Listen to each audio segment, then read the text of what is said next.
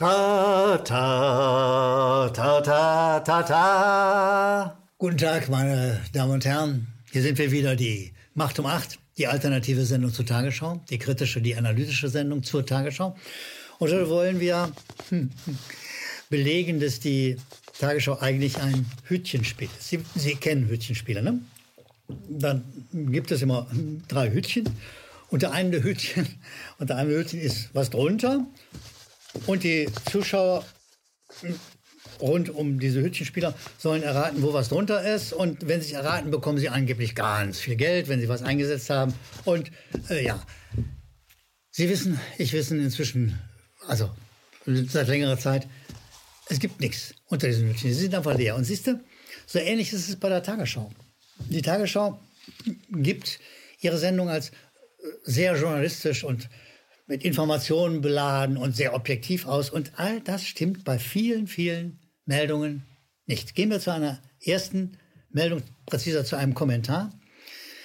Das ist ein Kommentar von Sabine Müller vom Hessischen Rundfunk, und zwar über den Gedenktag in Yad Vashem. Sie wissen, an diesem Gedenktag wurde der Opfer des Holocaust gedacht, aber eben nicht nur. Da wurden auch gedacht der Opfer der Hungerblockade Leningrads. Den Holocaust kennt jeder, da muss ich, glaube ich, nichts ausführen. Aber bei der Hungerblockade Leningrads muss ich noch mal erinnern, dass die Nazi-Truppen die sowjetische Stadt Leningrad umzingelt hatten und dieses Leningrad und seine Einwohner einer brutalen Hungerblockade ausgesetzt haben. Und dass bei dieser Blockade Hunderttausende, Millionen gestorben sind. Männer, Frauen, Kinder gestorben sind durch eine Hungerblockade der Nazis.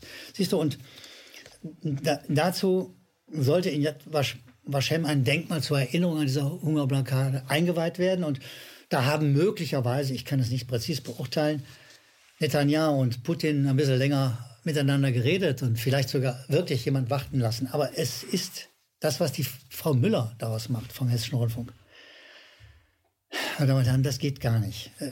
Also Neutralität Neutralität? Information? Nein. Weil die Millionen Opfer der Russen werden gar nicht benannt. Der Respekt fehlt vor diesen Opfern. Stattdessen redet Frau Müller vom Hessischen Rundfunk von einer erinnerungspolitischen Privatparty, die die Herren Putin und Netanyahu da abgezogen hätten. Es ist so unappetitlicher geht es eigentlich nicht mehr. Das macht man einfach nicht. Man hat Respekt vor diesen Toten und den Menschen, die sie dort repräsentieren. Man kann manches kritisieren an jedem der beiden Herren, kein Problem. Aber man kann über die vielen, vielen, vielen Toten der Russen nicht einfach hinweggehen und von einer erinnerungspolitischen Privatparty reden. Das ist kein Journalismus. Das ist keine Information. Das ist einfach nur miese und eklig. Meine Damen und Herren, gehen wir zur nächsten Meldung. Wie immer kann man sich darauf verlassen, dass die ARD daraus ein schönes Hütchenspiel veranstaltet.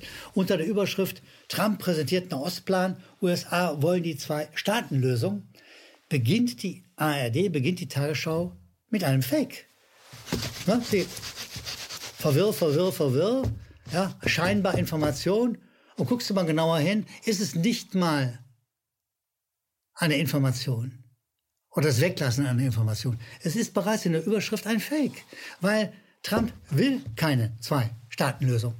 Trump will den Palästinensern Land klauen, die Hauptstadt bauen, klauen, die Rechte klauen. All das will Trump, alles kann man lesen aus diesem Plan. Aber die ARD, die Tagesschau, will uns damit nicht betrauen mit dieser Information. Und sie lässt auch weg, und das ist ganz besonders interessant, sie lässt ganz weg, dass dieser Plan gar nicht, gar nicht von Trump ist, sondern er ist von Jared Kushner. Jared Kushner ist der Schwiegersohn, ist der Schwiegersohn von Trump und sieh mal einer an, der hat diesen Plan gemacht. Und jetzt wird es noch spannender im Verwirrspiel, im Hütchenspiel der ARD und der Tagesschau. Andere Medien, die Deutsche Welle, auch ein öffentlich-rechtlicher Sender übrigens, die Tagesschau kann es nicht, aber der öffentlich-rechtliche Sender Deutsche Welle kann es, der Spiegel kann es. Sie können das alles erzählen. Sie sagen, dass es enge Verbindungen von Jared Kushner zum israelischen Regierungschef gibt. Und schon wird der Plan ganz anders gewertet. Schon wird er präziser umrissen, wenn man diese Sache einfach mit reinbringt. Nein, nein, nein.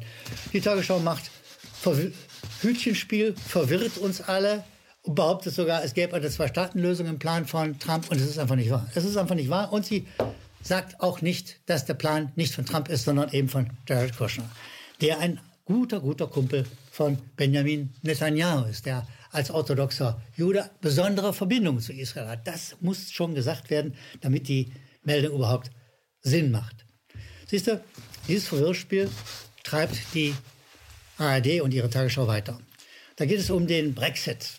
Da sagt die ARD, sagt die Tagesschau, EU-Spitzen zum Brexit, London verliert die Stärke der Gemeinschaft. Und sie behauptet auch, die Briten machten beim Brexit eindeutig ein Verlust, Verlustgeschäft. Das mag ja sein.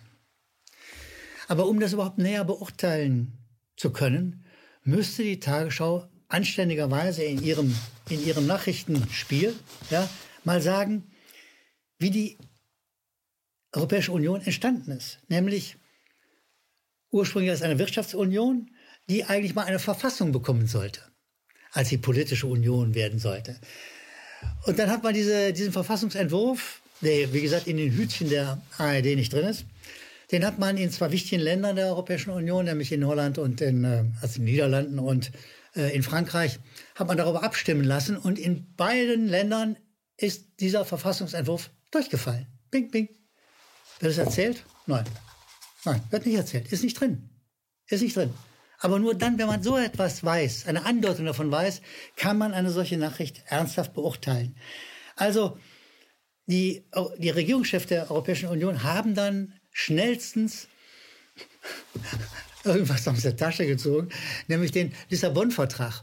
Und der Lissabon-Vertrag war auch noch gepaart mit einer Militarisierung der Europäischen Union. Siehst du, und wer das alles nicht sagt, der macht keine Nachrichten, der betreibt ein Propagandageschäft, ein blödes Propagandageschäft, wo du immer reingucken kannst und siehst du, vorher hast du viele Hütchen gesehen, brumm, brumm, brumm, alles. Du denkst, ah, da gibt's was zu gewinnen. Aber du gewinnst ja nicht mal Erkenntnisse. Du gewinnst nicht mal Erkenntnisse. Also, wir müssen leider auch hier konstatieren, wir haben es mit einem Hütchenspiel zu tun und nicht mit einem ernsthaften Nachrichtengeschäft. Meine Damen und Herren, kommen wir vom Hütchenspiel, vom Hütchenspiel der Tagesschau zu Ihnen. Sie senden uns relativ regelmäßig Mails an die unten eingeblendete Adresse und aus diesen Mails darf ich mal ein paar erwähnen, weil sie helfen uns sehr mit diesen Mails. Sie machen einfach unsere Sendung besser und ich freue mich immer, wenn ich sie lese. Aber ich kann nicht alle verlesen, nicht alle erwähnen, weil es sind wirklich sehr viele. Da ist Hiltrud Duncan und sie sagt, hallo Herr Gellermann, vielen Dank für die Sendung. Und ihr fiel auch der Kommentar von Sabine Müller vom Hessischen Rundfunk auf. Und sie sagt, das ist irgendwie, also sie sei sprachlos geworden, es sei unverschämt, wenn man Russland und Israel an diesem Tag ausgerechnet belehren wollte, was denn richtig und was falsch wäre. Und siehe da, Sie hat in hohem Maße recht. Vielen Dank, Frau Duncan. Wir haben es auch bemerkt und fanden es auch wirklich äh, ziemlich grässlich. Der nächste ist Viktor. Viktor schreibt uns eine Frage, die auch niemand stellt. Wie viel Umweltzerstörung und Umweltverschmutzung durch CO2-Ausstoß der Manöver, der militärischen Manöver verbraucht wird? Ja, hat er recht. Er meint, wir hätten das mal erwähnen sollen. Kann sein, wir haben es nicht. Das weiß ich jetzt im Moment nicht so ganz genau. Aber ich stimme Viktor absolut zu.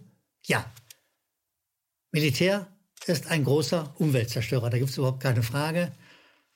Und über, darüber hinaus kann es im Ernstfall auch zum Tod von vielen, vielen Leuten unmittelbar und sofort führen.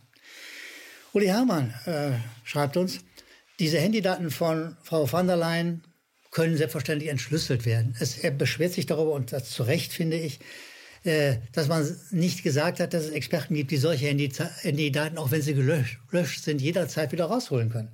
Also da hat Uli Hamann recht, das ist möglich und das nicht zu erwähnen ist ein schwerer Fehler der Tagesschau, die leider, leider, leider ja mit Worthülsen arbeitet, aber selten mit Fakten oder mit Hintergrund. Karl Koch schreibt uns, zum, an mich gewandt, Herr Gennermann, Sie haben mal im Berliner Senat gearbeitet für ein paar Jahre. In welcher Position denn? Und wie lange? Und so weiter und so weiter. Das hätte er doch gern gewusst, sonst würden wir denselben selben Fehler machen wie ARD und ZDF, die ja auch so vieles verschweigen.